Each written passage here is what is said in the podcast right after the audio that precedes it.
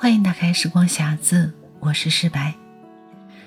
没有做节目的这段时间里，我完成了此生最具创造性的一件事，创造了一个小生命。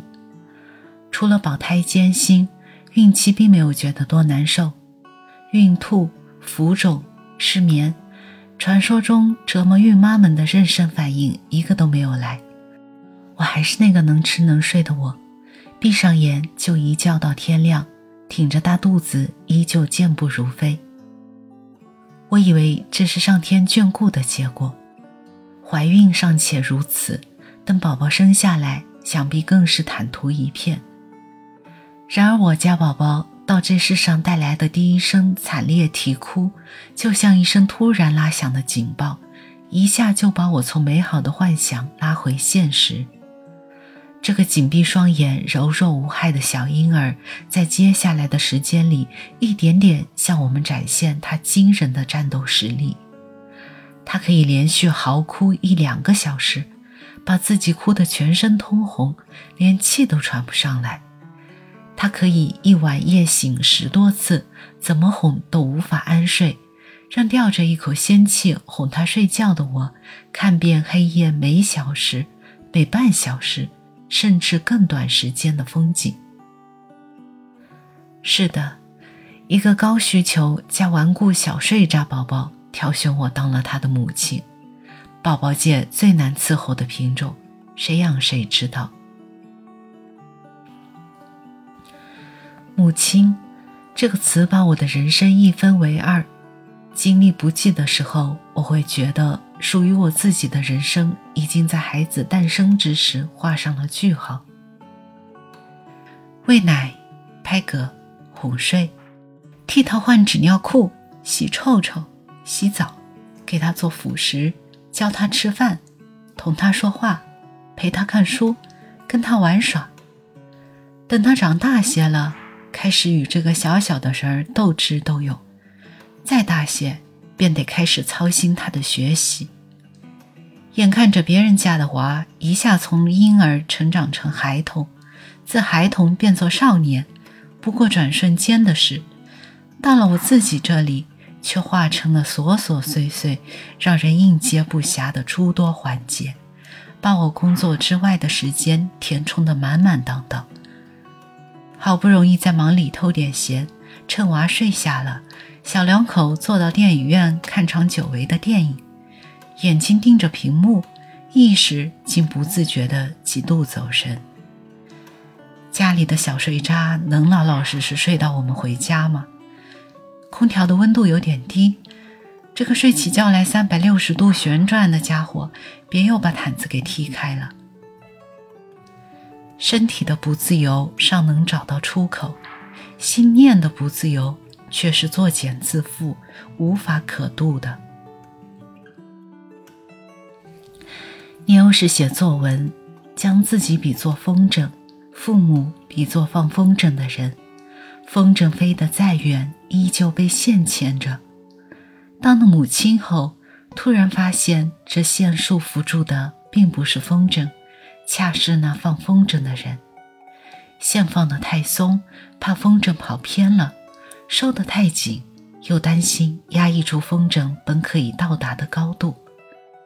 这风筝线不似握在父母手中，倒似长到了血肉里，在天上飞翔的，也许头也不回去寻找他自己的海阔天空；在地上守着的，猜不到风筝什么时候想要落地，什么时候想要回家，于是再也不做远行。为人父母是场修炼。修炼的期限有多长呢？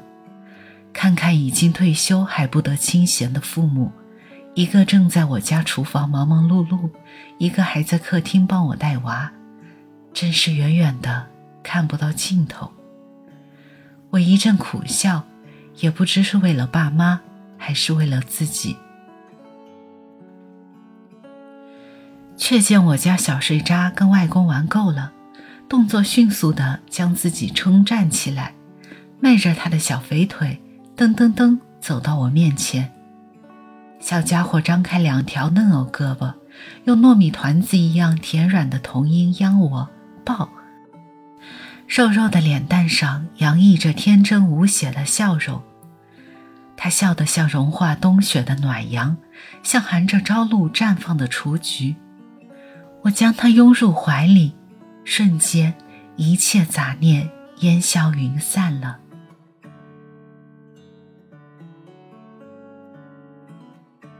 儿女，作者朱自清。我现在已是五个儿女的父亲了。想起盛陶喜欢用的蜗牛背了壳的比喻，便觉得不自在。新晋一位亲戚嘲笑我说：“要剥层皮呢。”更有些悚然了。十年前刚结婚的时候，在胡适之先生的《藏徽式札记》里见过一条，说世界上有许多伟大的人物是不结婚的。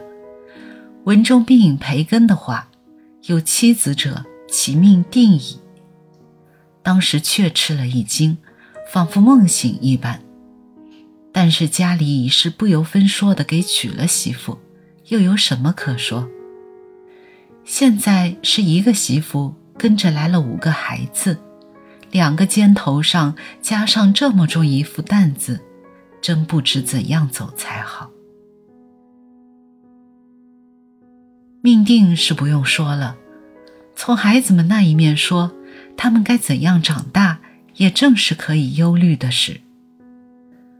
我是个彻头彻尾自私的人，做丈夫已是勉强，做父亲更是不成。自然，子孙崇拜、儿童本位的哲理或伦理，我也有些知道。既做着父亲，闭了眼抹杀孩子们的权利，知道是不行的。可惜这只是理论，实际上，我是仍旧按照古老的传统。在野蛮地对付着，和普通的父亲一样。近来差不多是中年的人了，才渐渐觉得自己的残酷。想着孩子们受过的体罚和斥责，始终不能辩解，像抚摸着旧疮痕那样，我的心酸溜溜的。有一回读了有岛五郎与幼小者的译文。对了，那种伟大的、诚挚的态度，我竟流下泪来了。去年父亲来信问起阿九，那时阿九还在白马湖呢。信上说：“我没有耽误你，你也不要耽误他才好。”我为这句话哭了一场。我为什么不像父亲的仁慈？我不该忘记父亲怎样待我们来着。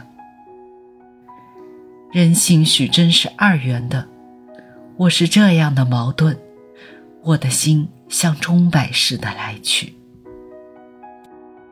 你读过鲁迅先生的《幸福的家庭》吗？我的便是那一类的幸福的家庭。每天午饭和晚饭就如两次潮水一般，先是孩子们你来他去的在厨房与饭间里查看。一面催我或妻发开饭的命令，急促繁碎的脚步夹着笑和嚷，一阵阵袭来，直到命令发出为止。他们一地一个的跑着喊着，将命令传给厨房里佣人，便立刻抢着回来搬凳子。于是这个说：“我坐这儿。”那个说：“大哥不让我。”大哥却说：“小妹打我。”我给他们调解，说好话，但是他们有时很固执，我有时候也不耐烦，这便用着斥责了。斥责还不行，不由自主的，我的沉重的手掌便到他们身上了。于是哭的哭，做的做，局面才算定了。接着。可又你要大碗，他要小碗。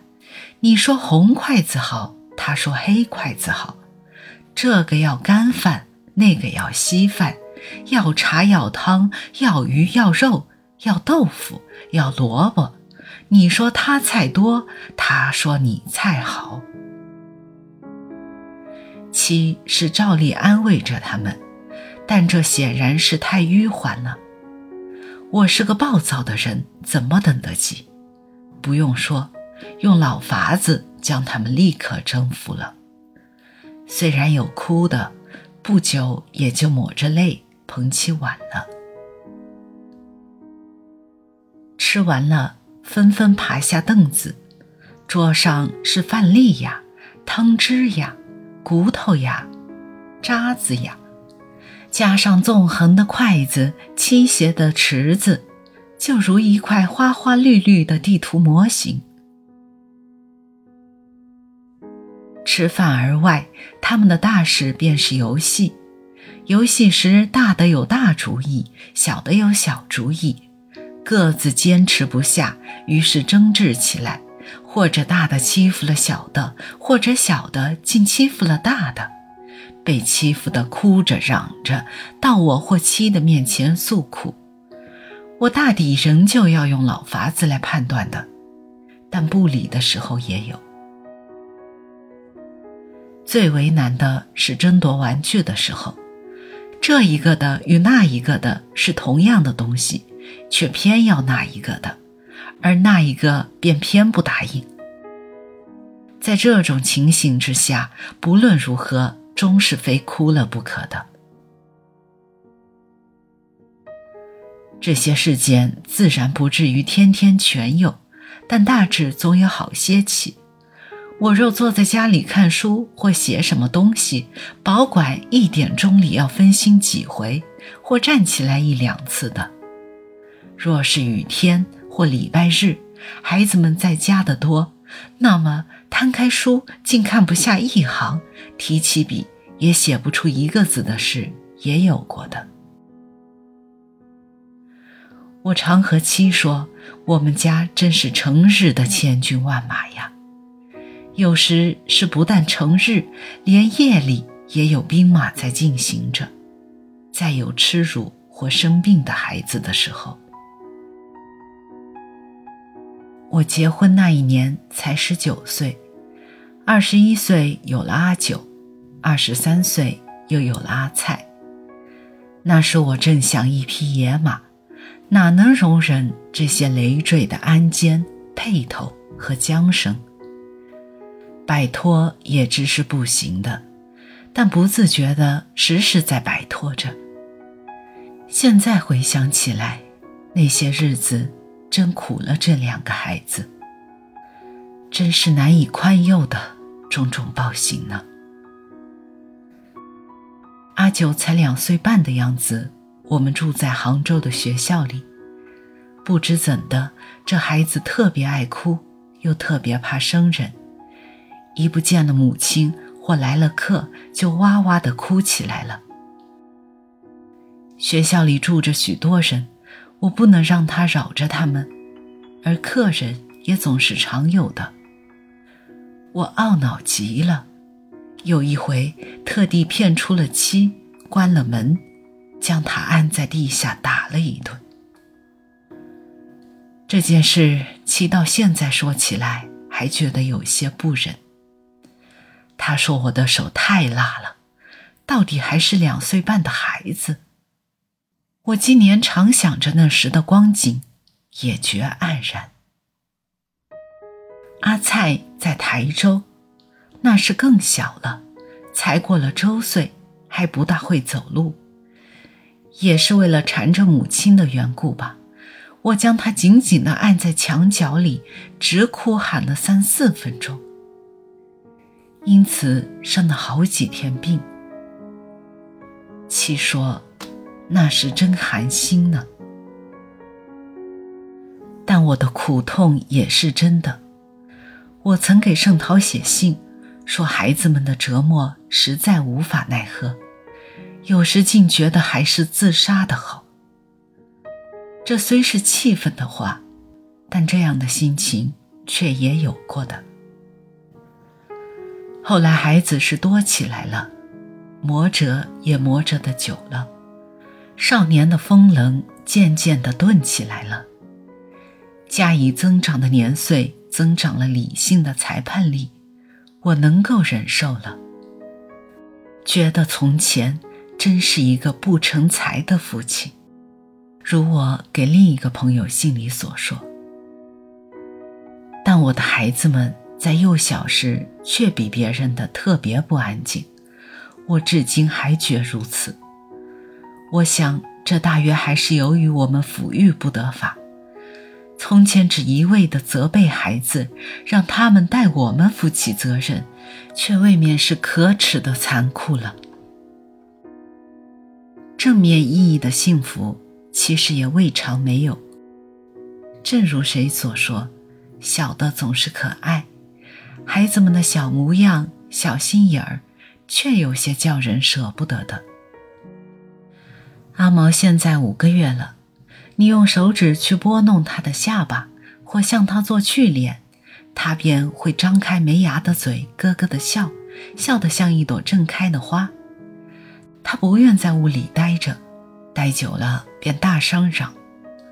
七常说：“姑娘又要出去溜达了。”他说：“他像鸟儿般，每天总得在外面溜一些时候。”润儿上个月刚过了三岁，笨得很。话还没有学好呢，他只能说三四个字的短语或句子，文法错误，发音模糊，又得费气力说出。我们老是要笑他的。他说好字总变成小字，问他好不好，他便说小或不小。我们常常逗着他说这个字玩儿，他似乎有些觉得。近来偶然也能说出正确的好字了，特别在我们故意说成小字的时候。他有一只搪瓷碗，是一毛来钱买的。买来时老妈子交给他，这是一毛钱，他便记住“一毛”两个字，管那只碗叫一毛，有时竟省称为毛。这在新来的老妈子是必须翻译了才懂的。他不好意思，或见着生客时，便咧着嘴嗤笑。我们常用了土话叫他做呆瓜。他是个小胖子，短短的腿，走起路来蹒跚可笑；若快走或跑，便更好看了。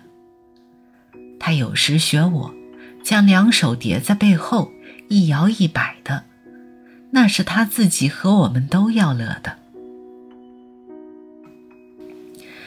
他的大姐便是阿菜，已经七岁多了，在小学校里念着书，在饭桌上一定得啰啰嗦嗦地报告些同学或他们父母的事情，气喘喘地说着，不管你爱听不爱听。说完了，总问我：“爸爸认识吗？爸爸知道吗？”七常禁止他吃饭时说话，所以他总是问我。他的问题真多，看电影便问电影里的是不是人，是不是真人，怎么不说话？看照相也是一样。不知谁告诉他兵是要打人的，他回来便问：兵是人吗？为什么打人？近来大约听了先生的话，回来又问：张作霖的兵是帮谁的？蒋介石的兵是不是帮我们的？诸如此类的问题，每天短不了，常常闹得我不知怎样答才行。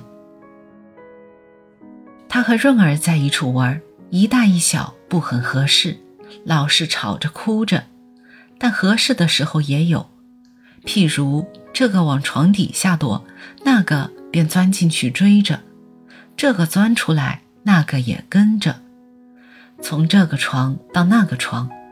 只听见笑着、嚷着、喘着，真如七所说，像小狗似的。现在在京的便只有这三个孩子。阿九和转儿是去年北来时让母亲暂时带回扬州去了。阿九是欢喜书的孩子，他爱看《水浒》《西游记》《三侠五义》《小朋友》等，没有事便捧着书坐着。或躺着看，只不欢喜《红楼梦》，说是没有味儿。是的，红楼梦》的味儿，一个十岁的孩子哪里能领略呢？去年我们事实上只能带两个孩子来，因为他大些，而转儿是一直跟着祖母的，便在上海将他俩丢下。我清清楚楚记得那分别的一个早上，我领着阿九从二杨金桥的旅馆出来，送他到母亲和转儿住着的亲戚家去。戚嘱咐说：“买点吃的给他们吧。”我们走过四马路，到一家茶食铺里，阿九说要熏鱼，我给买了，又买了饼干，是给转儿的。便乘电车到海宁路。下车时，看着他的害怕与累赘，很觉恻然。到亲戚家，因为就要回旅馆收拾上船，只说了一两句话便出来。转而望望我。没说什么，阿九是和祖母说什么去了。我回头看了他们一眼，硬着头皮走了。后来七告诉我，阿九背地里向他说：“我知道爸爸喜欢小妹，不带我上北京去。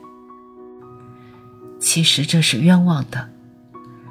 他又曾和我们说，暑假时一定来接我啊。”我们当时答应着，但现在已是第二个暑假了，他们还在迢迢的扬州待着。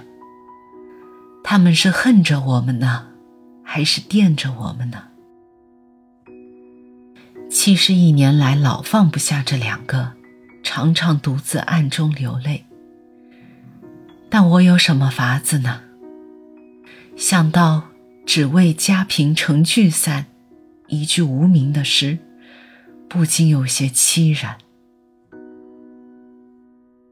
转而与我叫生疏些，但去年离开白马湖时，他也曾用了生硬的扬州话。那时他还没有到过扬州呢，和那特别尖的小嗓子向着我：“我要到北京去。”他晓得什么北京，只跟着大孩子们说罢了。但当时听着，现在想着的我，却真是抱歉呢。这兄妹俩离开我原是常事，离开母亲虽也有过一回，这回可是太长了。小小的心儿知道是怎样忍耐那寂寞来着。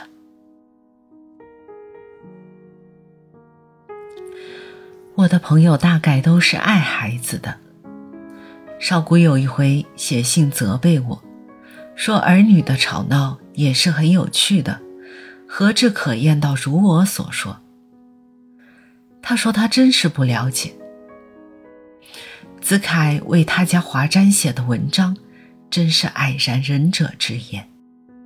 盛涛也常常为孩子操心。小学毕业了，到什么中学好呢？这样的话。他和我说过两三回了，我对他们只有惭愧。可是近来，我也渐渐觉着自己的责任。我想，第一，该将孩子们团聚起来；其次，便该给他们些力量。我亲眼见过一个爱儿女的人，因为不曾好好的教育他们，便将他们荒废了。他并不是溺爱。只是没有耐心去料理他们，他们便不能成才了。我想，我若照现在这样下去，孩子们也便危险了。我得计划着，让他们渐渐知道怎样去做人才行。但是，要不要他们像我自己呢？这一层。我在白马湖教初中学生时，也曾从师生的立场上问过免尊，他毫不踌躇地说：“自然喽。”近来与平伯谈起教子，他却答得妙：“总不希望比自己坏了。”是的，只要不比自己坏就行，像不像倒是不在乎的。职业、人生观等。还是由他们自己去定的好。自己顶可贵，只要指导帮助他们去发展自己，便是极贤明的办法。雨桐说：“我们得让子女在大学毕了业才算尽了责任。”S.K 说：“不然，要看我们的经济、他们的才智与志愿。若是中学毕了业，不能或不愿升学，便去做别的事。”譬如做工人吧，那也并非不行的。自然，人的好坏与成败也不尽靠学校教育。说是非大学毕业不可，也许只是我们的偏见。在这件事上，我现在毫不能有一定的主意。特别是这个变动不居的时代，知道将来怎样？好在孩子们还小，将来的事。且等将来吧。目前能做的只是培养他们基本的力量、胸襟与眼光。孩子们还是孩子们，自然说不上高的远的，慢慢从近处、小处下手便了。这自然也只能先按照我自己的样子。神而明之，存乎其人。光辉也罢，倒霉也罢，平凡也罢，让他们各尽各的力去。我只希望如我所想的，从此好好的做一回父亲，便自称心满意。想到那狂人救救孩子的呼声，我怎敢不悚然自勉呢？一九二八年六月二十四日晚写毕，北京清华园。